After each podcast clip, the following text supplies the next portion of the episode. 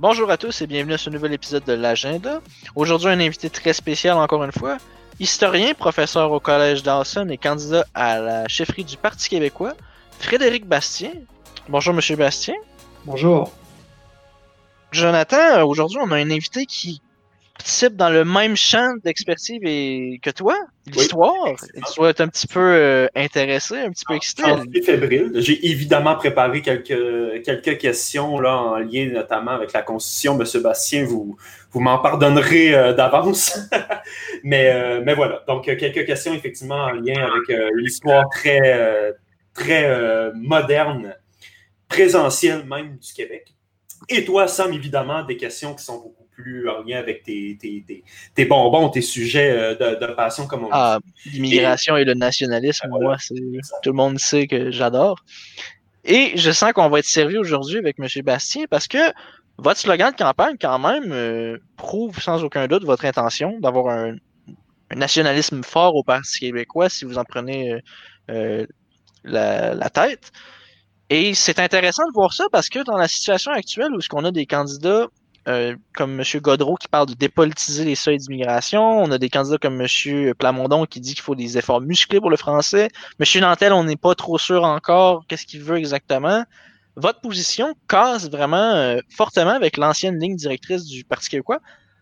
Et euh, on peut se poser la question, j'aimerais vous poser la question, est-ce que vous pensez être vraiment faire bande à part de ce côté-là?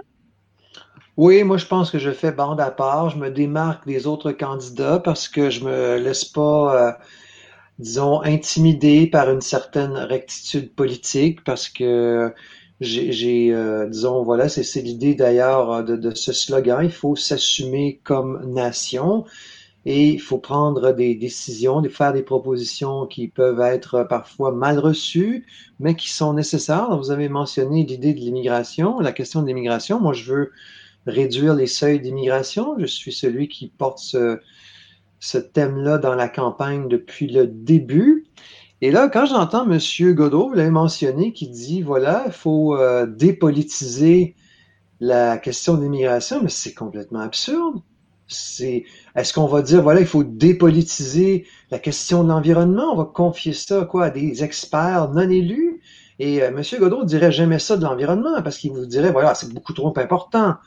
Euh, ou euh, voilà, alors moi je veux m'occuper de ça. Alors euh, les, élus sont là pour prendre des décisions. Alors on ne confie pas le gouvernement à des experts.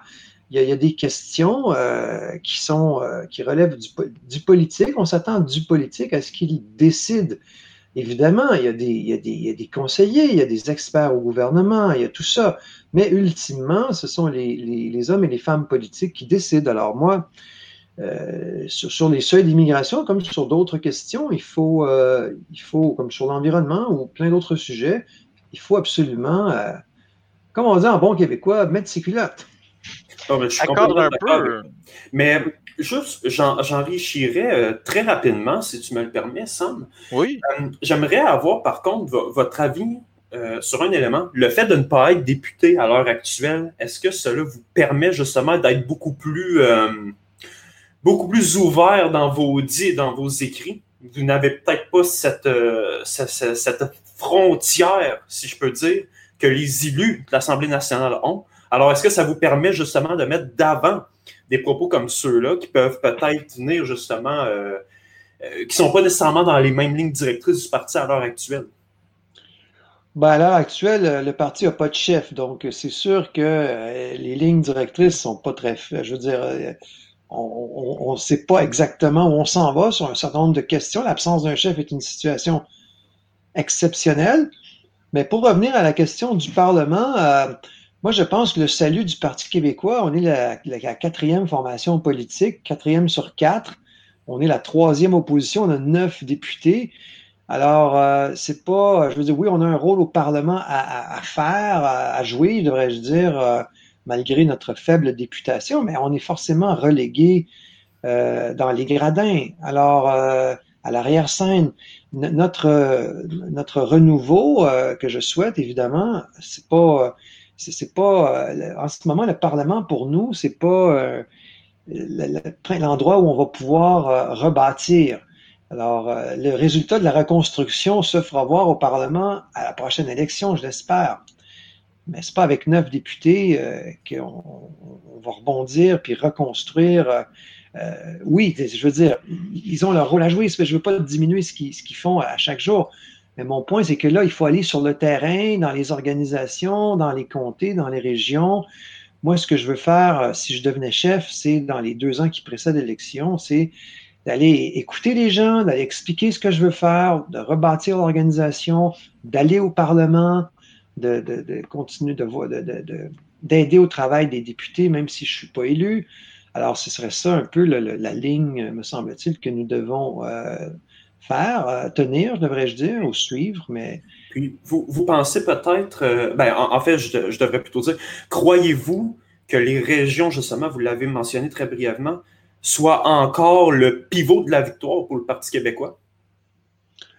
Moi, je ne découpe pas l'électorat en cases. Hein. Je dis pas il faut absolument parler aux jeunes de 18 à 35 ans. Il faut absolument que les gens euh, des îles de la Madeleine et de la Gaspésie et de la Côte-Nord soient avec nous. Il faut, euh, je ne sais pas, que les hommes soient avec nous, que les gens des banlieues soient avec nous. Moi, les, les propositions que je mets de l'avant, que ce soit sur l'immigration, la laïcité, sur la nécessité de relancer la question constitutionnelle, ce sont des questions qui s'adressent à tous les Québécois. Ce sont des questions qui s'adressent à la nation. Alors, je sais qu'il y a beaucoup de jeunes qui écoutent votre balado. Alors, moi, je ne m'adresse pas à eux comme jeunes, je m'adresse à eux comme des membres de la nation québécoise. Et c'est à ce titre-là que ce que, ce que j'ai à dire, j'espère, les intéressera. Donc, ceux qui font la compartimentalisation de l'électorat, est-ce qu'on est-ce qu'on tomberait pas dans le piège du régime fédéral, du multiculturalisme trudeauiste un petit peu? En faisant ça, on divise encore la société en petits compartiments, puis on essaie de donner des bonbons ici et là? Ben, moi, en tout cas, je suis pas Pour moi, le Québec, c'est pas un amalgame de gens des régions, de gens des villes. Hein. C'est pas un alliage de nouveaux et d'anciens Québécois. Hein. C'est pas un méli-mélo de jeunes et de vieux. Pour moi, le Québec, c'est une communauté de destin et d'histoire. Pour moi, le Québec, c'est une nation. Euh, et, donc, moi, je m'adresse dans mes propositions, je m'adresse à l'ensemble de la nation. Je ne veux pas m'adresser à, je ne veux pas diviser l'électorat en, en, petites cases. Ça ne m'intéresse pas.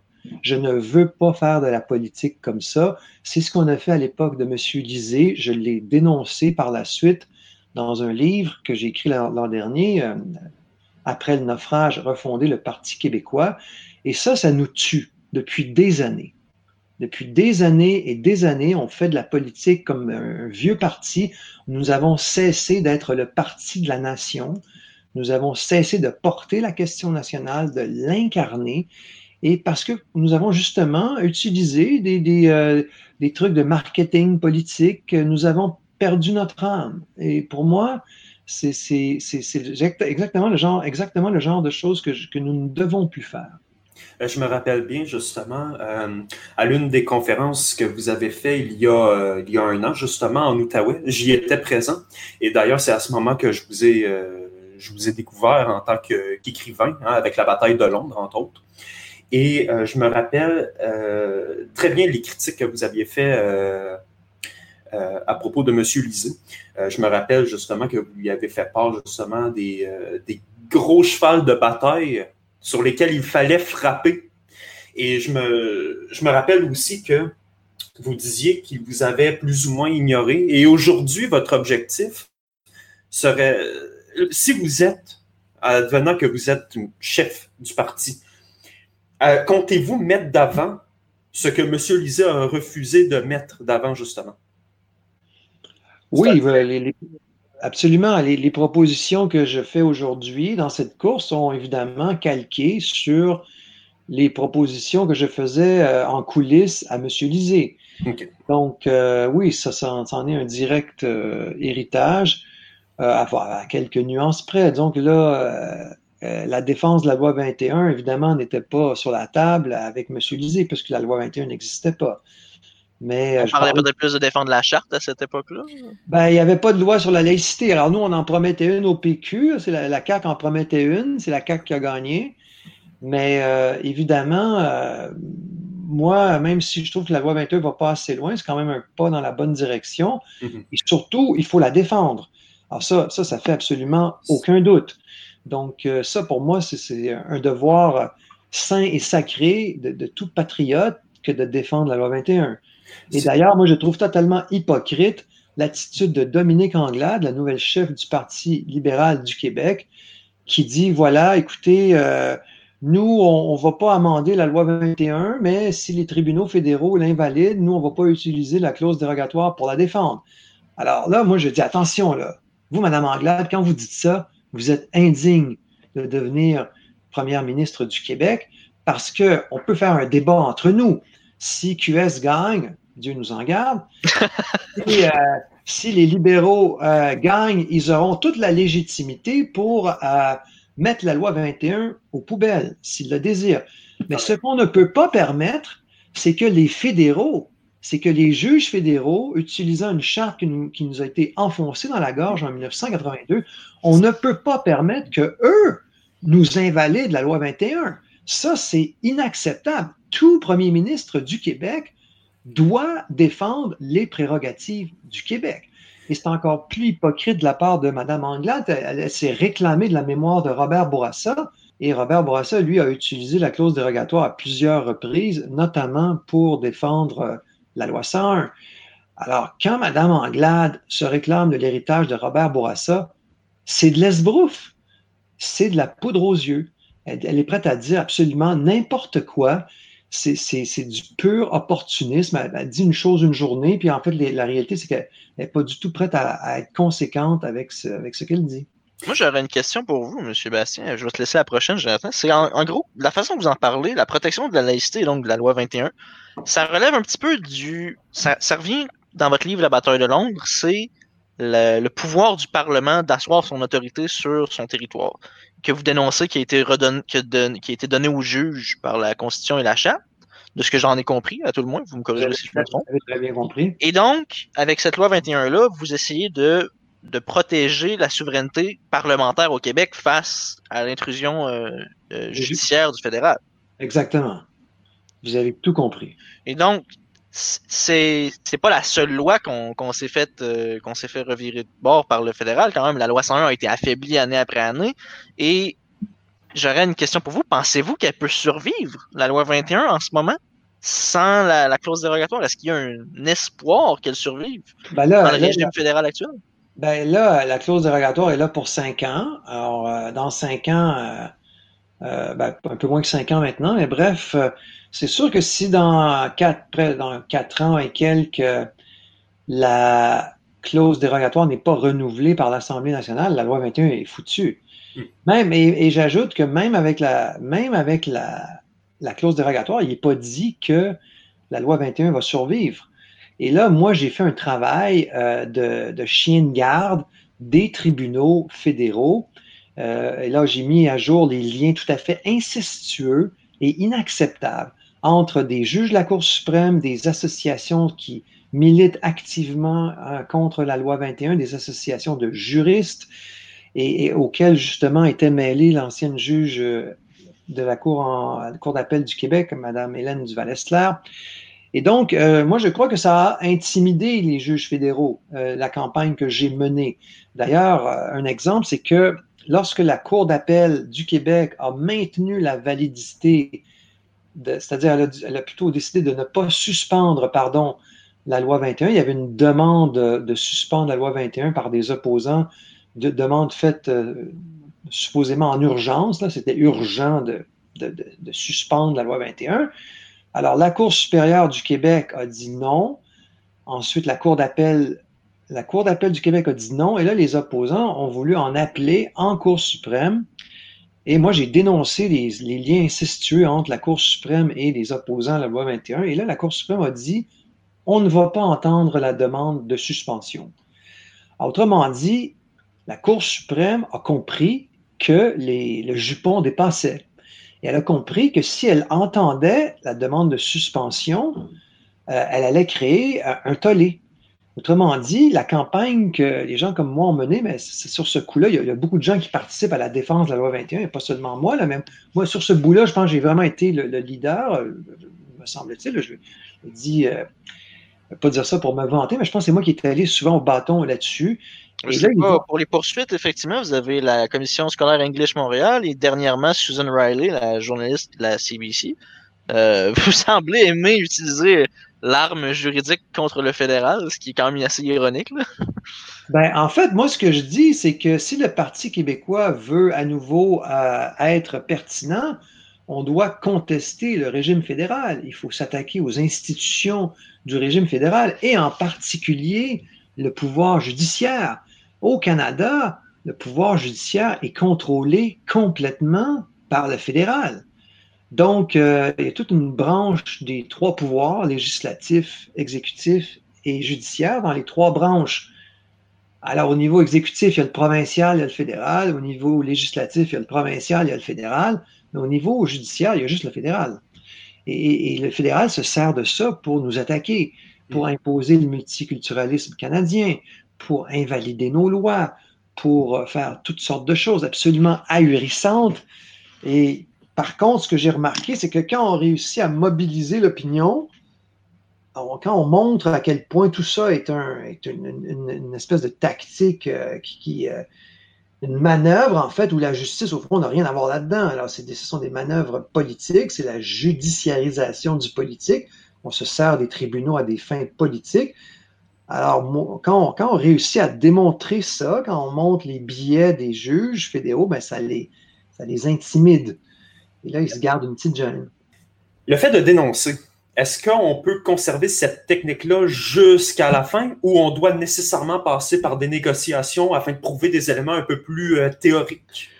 Ben, en fait, moi, dans, euh, dans, ce que je propose euh, par rapport aux autres candidats, moi, je suis celui qui dit voici ma démarche et elle est très claire, contrairement à celle des autres. C'est premier mandat, on force des négociations constitutionnelles avec le gouvernement fédéral. Donc, ça, on a le pouvoir de faire ça. Et donc, on tente de faire des gains, on fait des gains euh, et on prend tout ce qu'on peut prendre. Et deuxième mandat, référendum. Donc, c'est assez simple. Premier mandat, constitution. Deuxième mandat, référendum. Bing, bang.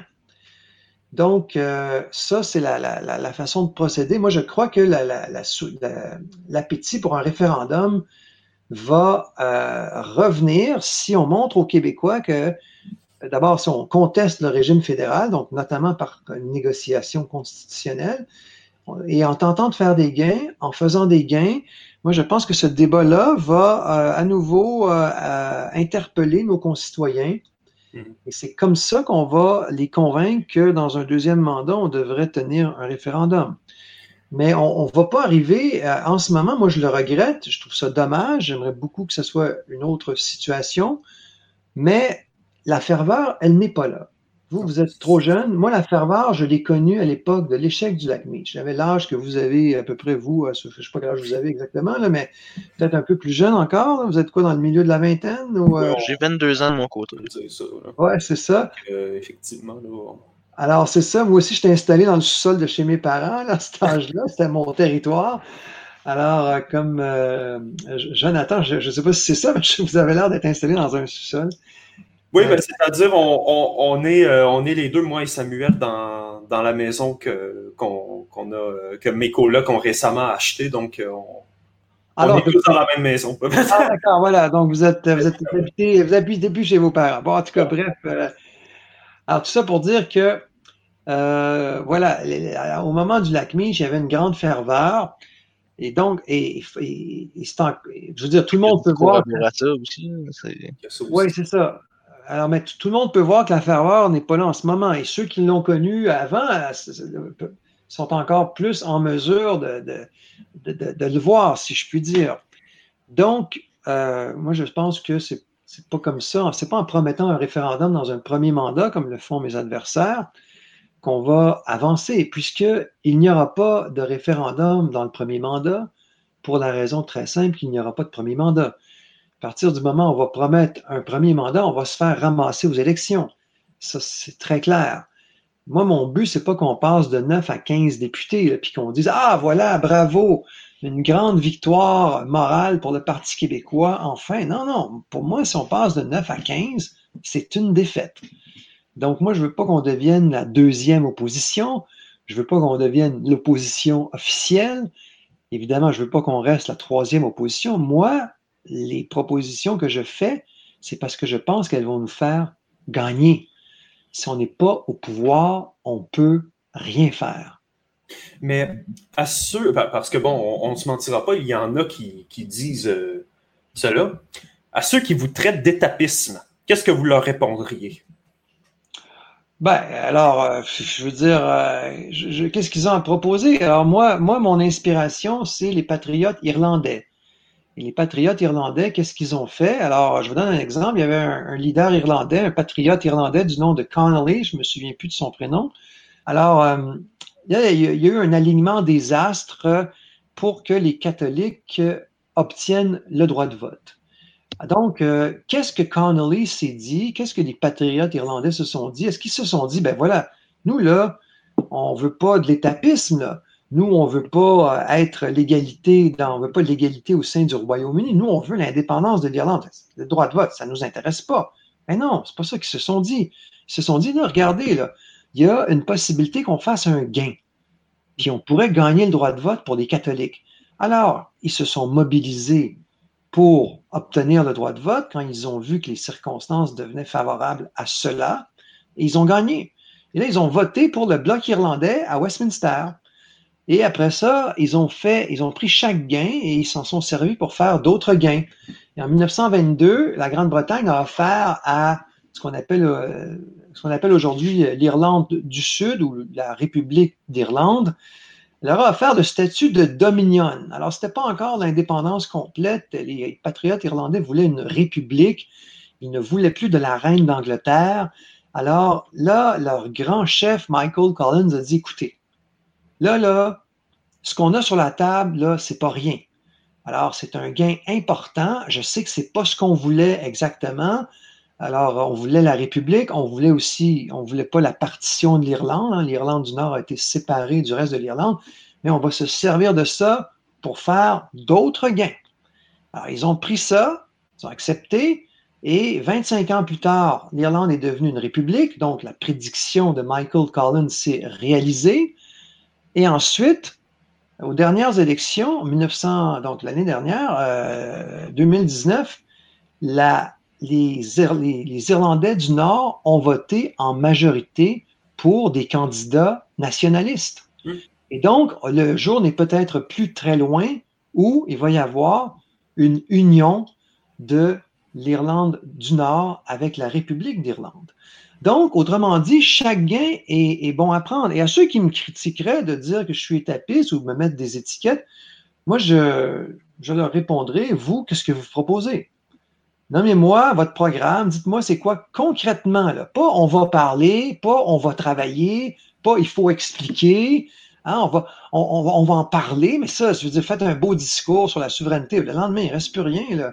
Mm. Je veux dire, les événements s'enchaînent, l'actualité bouge, les discours, c'est bien les discours, j'aime ça faire des discours moi-même, mais je veux dire, c'est pas ça qui va faire en sorte qu'on va réussir à contester le régime fédéral. C'est pas ça qui va faire en sorte qu'on va imposer nos thèmes durant une élection. Donc, euh, ceux qui me critiquent, je, leur, leur, dirais, ben, vous, c'est quoi votre plan, vous? Mais je me questionne quand même, M. Bastien, parce que des négociations avec le Canada, on en a fait quand même à plusieurs reprises. On a fait certains gains, mais quand c'était le temps de vraiment changer la fondation, euh, on s'est quand même pris des refus assez euh, catégoriques par le fédéral. Euh, Meach a été un, affront assez, assez douloureux qui a propulsé, je pense, j'étais pas là pour le vivre, mais qui a propulsé le, le vote indépendantiste vers, le, vers les sommets qu'on a connus vers 95 bon, qui ont malheureusement pas euh, eu la conclusion qu'on aurait espéré. Et ensuite, il y a eu l'insulte de Charlottetown qui était, qui était juste risible. Mais comment est-ce que vous pensez réussir, vous, à, là où Robert Bourassa a échoué, Là où Brian Mulroney n'a pas réussi avec son tandem avec Robert Bourassa à, réformer le Canada? Parce que c'est la constitution de Trudeau est barrée à double, triple, quadruple tour. Ben, écoutez, euh, moi, ce que je vous dirais, c'est que des gouvernements du Parti québécois, dans le passé, ont fait des gains. Alors, par exemple, le, premier gouvernement de M. Lévesque a obtenu plus de pouvoir en immigration. Et c'est grâce à ça qu'on contrôle la sélection plus ou moins de 60% de notre immigration. Alors, qu'est-ce que M. Lévesque s'est dit en 79? Il s'est dit, ah non, non, moi, je ne veux pas prendre des pouvoirs en immigration parce que ça va peut-être, je ne sais pas, moi, euh, saboter nos chances de gagner le référendum. Ben, voyons donc. M. Lévesque comprenait que la question de l'immigration est fondamentale pour l'identité québécoise, pour la survie du peuple québécois. Et c'est pour ça qu'il a fait la bataille pour avoir plus de pouvoir en immigration. Et d'ailleurs, il faudrait peut-être les utiliser mieux, ces pouvoirs-là. Après tout, c'est pour ça qu'on les a, euh, qu'on a fait la bataille pour les obtenir. Donc, euh, il a pris ce gain-là. Euh, ensuite, M. Bouchard, le gouvernement de M. Bouchard, en 1997, si ma mémoire est bonne, a, a, fait, obtenu une modification de la Constitution avec le gouvernement chrétien pour mettre sur pied des commissions scolaires linguistiques. Et le gouvernement Bouchard a fait des gains au niveau de la formation de la main-d'œuvre. Donc, trois gouvernements péquistes, euh, fait deux gouvernements péquistes qui ont euh, tour à tour fait des gains. D'ailleurs, depuis le gouvernement de Lesage, c'est seulement le Parti québécois qui a réussi à faire des gains. Pourquoi? Pas parce qu'ils nous aiment, mais parce qu'ils nous craignent. Et donc, euh, quand on se tient debout, alors quand on force une négociation, quand on montre de quel bois on se chauffe, c'est là que les gens nous respectent. Et moi, c'est la méthode que j'ai employée avec les juges fédéraux. Donc, euh, et, cette méthode-là, je ne l'ai pas inventée, là. Je veux dire, c'est vieux comme le monde, là. C'est, euh, euh, si on se respecte nous-mêmes, on se fait respecter. Donc, si on se tient on nous respecte. Comptez-vous utiliser cette même stratégie parce qu'on s'entend dans votre cas, ça semble fonctionner, vous êtes au courant des dossiers. Donc, c'est pour ça que je me permets la question. Comptez-vous utiliser cette même stratégie concernant la cause autochtone et la loi sur les Indiens? Ben, euh, qu'est-ce que vous voulez dire, la cause ben, autochtone? C'est-à-dire, bon, vous, vous, le savez, euh, bon, j'invente rien, là, bon, euh, il y a énormément d'Autochtones au Québec. Alors, c'est advenant que le Parti québécois est au pouvoir. Il n'y a pas, énormément. Allez-y, excusez-moi, allez-y. Ben, c'est-à-dire, lorsqu'il va y avoir des négociations nécessaires entre le gouvernement du Québec et les communautés autochtones, comptez-vous, si vous êtes au pouvoir, euh, engager des négociations dans la même mesure avec Ottawa concernant, bon, justement, des, des financières, la loi sur les Indiens, bref, j'en passe. Un rapatriement des pouvoirs vers le Québec pour la gestion euh, des peuples autochtones, dans le fond. Exactement, autrement dit.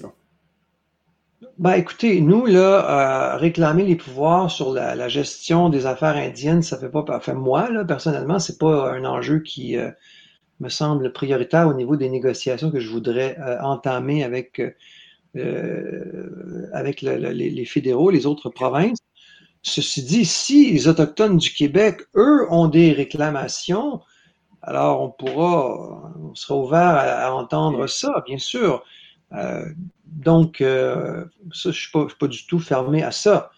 Mais nous, on ne va pas nous dire à Ottawa, je ne sais pas, on, donc, je ne suis pas fermé, là, mais à ce stade-ci, d'abord. Euh, je comprends ce que vous voulez dire. C'est si eux, exemple, ne le veulent pas. On ne se battra pas pour. On se battra pas contre. C'est ça. Dans, dans, le fond, c'est un peu, un peu euh, ce que vous voulez dire. Ben, en tout cas, moi, je vais écouter ce qu'ils ont à dire. Ça, c'est ça. Alors, après ça, s'ils veulent quelque chose en particulier, euh, ben oui, on peut, ben, on, peut, on peut en parler certainement. Je n'ai pas, pas, de problème avec ça. Au contraire. Mais de toute façon, j'aime beaucoup votre philosophie en fait là, concernant l'unité nationale. J'imagine que vous, de toute façon, à la base, les Autochtones, vous les comptiez comme un et une Québécois, Québécoise à part entière à la base. Alors. Euh... Ben, moi, euh, je pense qu'il y, euh, y, a un peu un équivoque, une équivoque ou un équivoque sur le, sens du mot québécois. Il y a trois communautés historiques au Québec et au Canada il y a les deux peuples fondateurs et il y a les Premières Nations. Ce sont les trois seuls groupes au Canada et au Québec qui ont des droits collectifs. Les autres groupes, et je veux rien enlever aux, à ceux qui sont arrivés après, peu importe leur origine, qu'ils soient venus d'autres pays européens que l'Angleterre ou la France, qu'ils soient venus de l'Europe de l'Est, qu'ils soient venus d'Afrique, d'Asie ou d'ailleurs, ces gens-là se sont intégrés, éventuellement, on, sont devenus 100% Canadiens anglais, 100% Canadiens français, même des fois, même des gens qui sont devenus autochtones, hein, c'est beaucoup plus rare, mais euh, ça arrive, c'est arrivé aussi, qui se sont intégrés à la culture autochtone, voilà, etc. Mais bref, euh, moi, je reconnais ces trois groupes-là. Donc, euh, quand vous dites on est tous québécois, oui, on est tous québécois, mais il y a trois communautés historiques au Québec et il y a trois communautés historiques au Canada. Il ne faut pas perdre ça de vue. C'est pas. Il y a des droits collectifs pour ces trois groupes-là. J'imagine que dans une négociation constitutionnelle, le, de reconnaître la nation, les nations, les peuples fondateurs francophones, notamment la nation québécoise, il faudrait que ça soit enchâssé dans la nouvelle constitution s'il y avait une négociation. Bah, écoutez, on, verra. On n'est pas rendu là, mais moi, ce que ce que j'ai déjà exprimé publiquement, et là, je vais le répéter, c'est qu'on doit forcer une négociation constitutionnelle, évidemment, pour avoir, pour faire des gains. Alors, euh, qu'est-ce qu'on mettra sur la table exactement? Tout, c'est pas tout à fait clair encore dans mon esprit. J'ai certaines idées, bien sûr, mais ça peut changer aussi. Et, j'aurai des choses à dire là-dessus au fur et à mesure que la course euh, se, se déroulera. J'en doute pas. Mais selon vous, les gros, gros manques au Québec pour accéder à l'indépendance, ça passerait par, par quoi, plus précisément? Si vous aviez trois éléments à, nous dire aujourd'hui, ça serait lesquels? Alors, le premier élément, c'est qu'il faut contester le régime fédéral. Le deuxième élément, c'est qu'il faut contester le régime fédéral. Et le troisième élément, c'est qu'il faut contester le régime fédéral.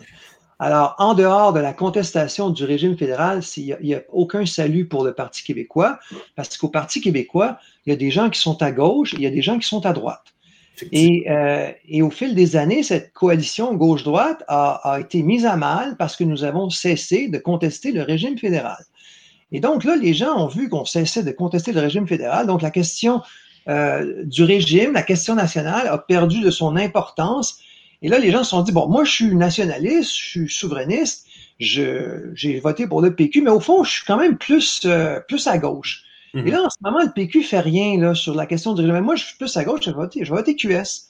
QS, j'aime ça, ils disent ça, ils disent ça. Et là, il y a du monde qui disait, ben moi, je suis plus un peu euh, traditionnaliste, conservateur, euh, pragmatique, centriste, peu importe. Ben, j'ai voté pour le PQ parce qu'il faisait la bataille euh, du régime, parce qu'il défendait la question, il portait la question nationale. Mais là, moi, j'aime, il ne parle plus de ça en ce moment. Fait que moi, moi, je suis plus à droite, fait que je vais voter pour la CAQ. Alors, euh, le PQ, ce serait condamné au provincialisme un petit peu? Ben, le PQ, c'est condamné à perdre des votes à gauche parce que il y a un parti à sa gauche et c'est condamné à perdre des votes à droite parce qu'il y a un parti à sa droite. Et le vote francophone, c'est divisé entre QS et la CAQ aux dépens du PQ et dans une moindre mesure du PLQ. Euh, tout ça pour vous dire que nous, au Parti québécois, on doit contester le régime fédéral. Nous, on doit être au centre sur la question de l'axe gauche-droite. C'est là, c'est là qu'on a été d'ailleurs quand nous avons gouverné.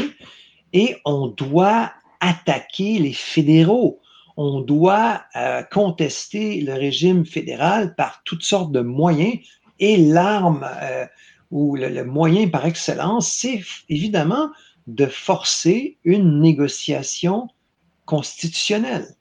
Et ça, c'est fondamental.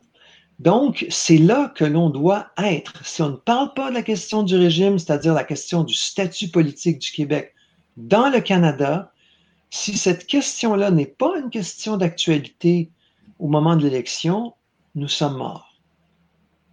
Ça a le mérite d'être euh, simple et efficace. Ben, c'est relatif, mais très efficace. Merci pour la réponse. J'aurais juste une question parce que, évidemment, le, désir de faire des négociations constitutionnelles pour protéger la laïcité, notamment la souveraineté du Parlement du Québec, euh, c'est une très bonne raison en soi. Je, je c'est pas, pas là mon point. Mais on a un autre problème qui, qui arrive à toute vitesse. Le, train est chargé, on fonce vers le mur. C'est le déclin du français au Québec. Et euh, je pense que votre point de vue sur l'immigration, notamment le lien entre immigration et francisation, est assez, est, est assez clair. Mais en plus de réduire l'immigration, comme vous le proposez, j'imagine qu'il y a un plan en arrière de ça. Francisation massive, loi 101 au cégep, des choses comme ça. Oui, il y a des mesures auxquelles je songe, en, pas je songe, que, je vais euh, amener sur la table en temps et lieu durant cette course et ça va inclure des, il, y a, la question des cégeps, il y a la question de la loi 101 dans le milieu du travail, il y a un certain nombre de considérations euh, dont, on doit tenir compte, mais c'est sûr qu'il faut aller vers plus de, francisation euh, dans le sens que vous venez d'aborder. Mais ce que, je tiens à dire, c'est que de très, très loin, la variable la plus importante pour la francisation du Québec, c'est l'immigration. L'immigration des adultes, c'est-à-dire la francisation des immigrants adultes au Québec, c'est-à-dire les immigrants qui ne parlent pas déjà français, c'est un échec total. Et ça, il y a le vérificateur général qui le dit, il y a toutes sortes de données qui viennent corroborer cela. Et donc, on fait venir ici une immigration qui ne parle pas français, une immigration qui ne pourra pas bien s'intégrer, qui n'a pas le niveau d'éducation nécessaire. Donc, euh, il, y a, toutes sortes de... donc, ce facteur-là est très, très fondamental. Évidemment, en plus, il y a une partie de l'immigration qui nous échappe, les réunifications familiales, la question des réfugiés. Mais nous, on doit avoir des immigrants strictement qui parlent français et qui ont un bon niveau d'éducation, qui vont s'intégrer rapidement euh, au Québec. Et, on n'a pas besoin de rien faire si on les choisit bien. Ça, se fait tout seul. Ils parlent déjà français, ils ont un bon niveau d'études. Tout naturellement, ils vont s'intégrer à la majorité francophone et ensuite leurs enfants et leurs petits-enfants vont devenir, vont prendre racine dans notre terre et ils vont devenir 100% québécois. Ils vont assimiler notre culture et ils, ils auront différentes. On les voit déjà, ces gens-là. Alors, des gens qui peuvent être de toutes sortes d'origines euh, françaises, malgaches, asiatiques, africaines, mais qui sont nés ici, euh, qui ont grandi ici, qui sont 100% québécois. Ça, c'est quand on réussit l'immigration, quand on choisit bien l'immigration, c'est ça qu'on obtient. Et cette, immigration-là permet de renforcer le fait français au Québec. Parce qu'en ce moment, il y a une baisse dramatique du nombre de personnes qui ont la langue française, euh, dont la langue maternelle est le français au Québec. Donc, on était 82% en 1996, on est passé maintenant autour de 75% et suivant les chiffres de Statistique Canada, on pourrait tomber à 70% dans 20 ans et même 50% dans, au 22e siècle. Donc, il y a là une... On se condamne à mort euh, automatiquement. Si on continue sur ce chemin-là, mm-hmm. politiquement, on devient impuissant. Voilà, c'est ça. Alors, on, a, on reçoit par habitant euh, enfin, c'était les chiffres d'il y a deux ans, ça a un petit peu changé, mais je ne soupçonne pas beaucoup. On recevait donc, je pense, en 2018, deux fois et demi plus d'immigrants que la France, presque deux fois et demi plus que la France par habitant, presque deux fois plus d'immigrants par habitant que les États-Unis, alors que nous sommes une minorité dans le Canada. Alors, la question, euh, la question vraiment évidente, c'est est-ce que notre capacité d'accueil et d'intégration des immigrants est-elle deux fois et demi plus grande que celle de la France et deux fois plus grande que celle des États-Unis? Surtout quand on considère qu'on n'a pas tous les leviers euh, politiques comme la France et les États-Unis l'ont. Voilà, et qu'on est une minorité. Donc, ces gens-là viennent au Canada. Alors, et qu'on a deux langues officielles et que là, il y a toute la, présence du fédéral qui sape notre euh, force d'intégration, qui la réduit. Donc, on est en plus à armes inégales. Donc, c'est une raison de plus pour réduire l'immigration. Euh, à travers tout ça, euh, je crois quand même euh, essentiel d'aborder la question des relations internationales. On n'en a pas parlé encore, donc pourquoi pas maintenant. concernant la francisation, donc la francophonie mondiale en général, dans ce cas-ci, c'est l'immigration, tout ça. Le Québec en tant qu'entité provinciale et le Québec en tant qu'entité ben, le Québec pays, euh, tout simplement. Entre les deux, qu'est-ce qu'on doit faire au niveau international pour faire en sorte que les francophones du monde s'intègrent à la nation québécoise, mais d'autant plus que le Québec se fasse connaître à l'échelle internationale. Selon vous, qu'est-ce qu'on doit faire de façon tangible? Parce qu'on le sait, les gouvernements du Parti québécois, c'est les gouvernements qui ont été le plus actifs au niveau international. Et depuis, bon, euh, début des années 2000, c'est à peu près mort. On n'entend à peu près pas grand-chose au niveau international de la part du François Legault a, juste mis ça sur l'accent, a juste mis l'accent sur l'économie. Ah, exact. Ben oui, alors, euh, je suis tout à fait d'accord avec vous. Le meilleur exemple, c'est qu'il a nommé une ancienne journaliste de la presse, euh, journaliste économique, comme délégué général du Québec à Paris. Et là, donc, voilà, c'est les vraies affaires. On va faire des affaires avec les relations économiques, alors que c'est totalement ridicule pour plusieurs raisons. La première, c'est que c'est pas le gouvernement qui fait que les entreprises font des affaires à l'étranger. Le gouvernement a très peu à, jouer là-dedans. Les entreprises qui veulent faire des affaires à l'étranger, ils ne passent pas nécessairement par le gouvernement, c'est le secteur privé, ceux qui sont dynamiques, tout ça vont faire des affaires à l'étranger. Nos relations économiques avec la France, elles sont tout à fait minimes. Donc, non seulement on n'a pas beaucoup d'influence là-dessus, elles sont en plus très peu importantes, alors que ce qui est important avec la France, bien sûr, tout le monde le sait, c'est l'évidence, le bon sens nous le montre, c'est la culture, c'est des liens historiques, c'est une certaine sentimentalité. Donc, avec la France, ce qu'il faut faire, c'est d'abord, ça doit être notre partenaire, tant qu'on est dans le Canada, les relations avec la France, ce sont les relations les plus importantes que nous pouvons avoir. Donc, ça veut dire plus d'échanges d'étudiants, ça veut dire plus d'immigration française au Québec, ça veut dire plus de reconnaissance de diplômes, ça veut dire plus d'activités pour l'Office franco-québécois pour la jeunesse, ça veut dire qu'il faut trouver toujours, renouveler avec des, des, réalisations concrètes, euh, des, des façons de coopérer avec la France. Alors ça, ça renforce, bien sûr, l'identité française du Québec. Et ça, ça il faut faire la même chose avec les autres pays de la francophonie. Mais évidemment, d'abord la France. Donc, euh, pour moi, les relations internationales, du Québec, ça, c'est le plus gros morceau dans le cadre qui est le nôtre. Dans un Québec souverain, évidemment, ce serait une autre chose. Les Américains deviendraient un partenaire euh, beaucoup plus important. Mais comme nous n'avons pas euh, accès au gouvernement américain, comme nous ne sommes qu'une, ou pas accès directement à tout le moins, euh, comme nous ne sommes qu'une province, euh, dans le cadre qui est le nôtre, c'est sûr que les relations avec la France ont une importance extrêmement grande. J'aurais une question pour vous. Excuse-moi, Jonathan. C'est, ça peut sembler simplet. On m'excusera de la question, mais je viens récemment de lire le livre de Robert Sirois, sur euh, les équipes nationales du Québec, euh, par euh, les équipes sportives nationales pour le Québec. Et M. Sirois fait la démonstration que légalement, le Québec a le droit, en étant une nation non autonome, de se doter d'équipes internationales sportives dans diverses compétitions, à l'exception des Jeux olympiques qui nécessitent d'être un pays, comme l'Écosse, le pays de Galles et, et même Gibraltar a, une équipe dans plusieurs organisations, fédérations sportives. Et M. Sirois semble défendre l'idée que une équipe nationale pour le Québec ou des équipes nationales pour le Québec, c'est une façon tangible et concrète de faire exister le Québec à l'international et de le faire rayonner. Et en même temps d'unir la population derrière euh, quelque chose de créatif, de positif. Un peu à l'image de Maurice Richard à l'époque euh, pour le Forum et le Canadien de Montréal dans leurs belles années. Qu'est-ce que vous en pensez, ça? Est-ce que c'est quelque chose de réaliste ou quelque chose que, pas plus que ça, c'est pas votre priorité du tout? Non, non, moi je pense que c'est une bonne idée. Euh, alors j'imagine que je, dois avouer, j'ai, j'ai pas lu le livre, j'en ai entendu parler, mais je l'ai pas encore euh, lu. Mais c'est sûr que les équipes sportives, euh, c'est un symbole national fort. Et évidemment, dans ces belles années, vous le rappelez, que vous avez malheureusement, vous les jeunes, jamais connus.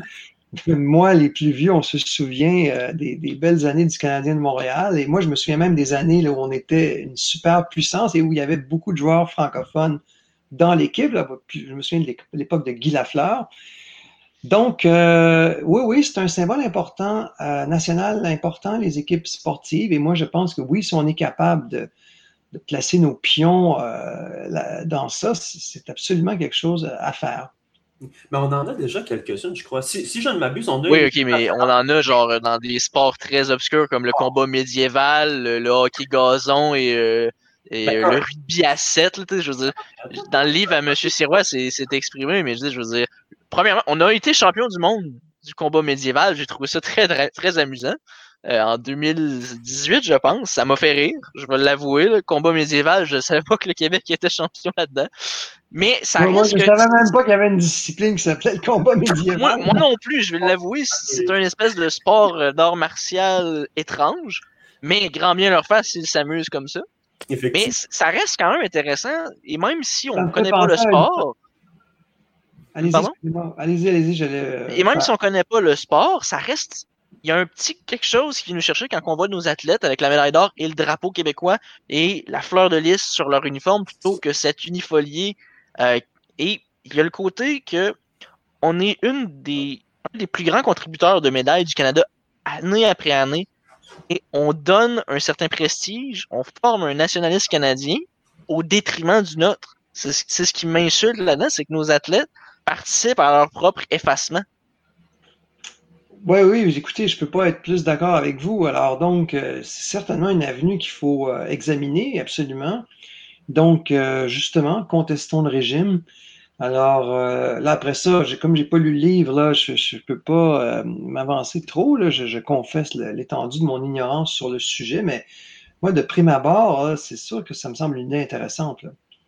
Euh, je me permettrai une, question, c'est juste je l'ai fait avec tous les autres candidats qui sont passés sur le balado. Ce que le Bloc québécois est en ce moment et ce qu'il fait à la Chambre des communes, êtes-vous pour, êtes-vous contre? Est-ce que vous appréciez le travail de M. Blanchet et pourquoi? Ben, moi, évidemment, c'est une question, euh, je veux dire, qui, était, dont la réponse était, était- ne va pas vous surprendre. Je suis très heureux du rôle de M. Blanchet, du bloc. J'aurais aimé que le score soit un peu mieux, mais c'était quand même euh, une belle, une belle renaissance. Donc, euh, et le bloc absolument est essentiel. Et là, ça l'est encore plus qu'on est avec un gouvernement minoritaire. Donc, ça force M. Trudeau là, à faire attention. Donc, euh, oui, cette renaissance du bloc et montre que tout n'est jamais, tout, tout n'est jamais perdu et qu'il ne faut pas, euh, faut pas désespérer pour le Parti québécois. Un bloc fort comme ça, en plus, ça aiderait dans un contexte de négociation. Il faut toujours prendre nos, Absolument. prendre nos petites victoires où elles sont. Avoir un bloc fort, ça ne nous ferait pas de tort. Non, non, un bloc fort, c'est pas une petite victoire, c'est une belle victoire. Euh, bon, alors évidemment, c'est pas suffisant, mais il faut les prendre quand elles passent, absolument. C'est clair. C'est clair. Euh, Je pense qu'on aurait fait le tour. Oui. Ben écoutez, M. Bastien, euh, la conclusion est vôtre. Alors, si jamais euh, vous voulez euh, dire quelque chose à nos euh, auditeurs, euh, à vous les dernières minutes. Ben, écoutez, c'est simple. Euh, si vous aimez mes idées, vous allez sur mon site web bastienpq.com et on, euh, vous pouvez prendre une carte de membre du Parti québécois. Ça coûte 10 dollars.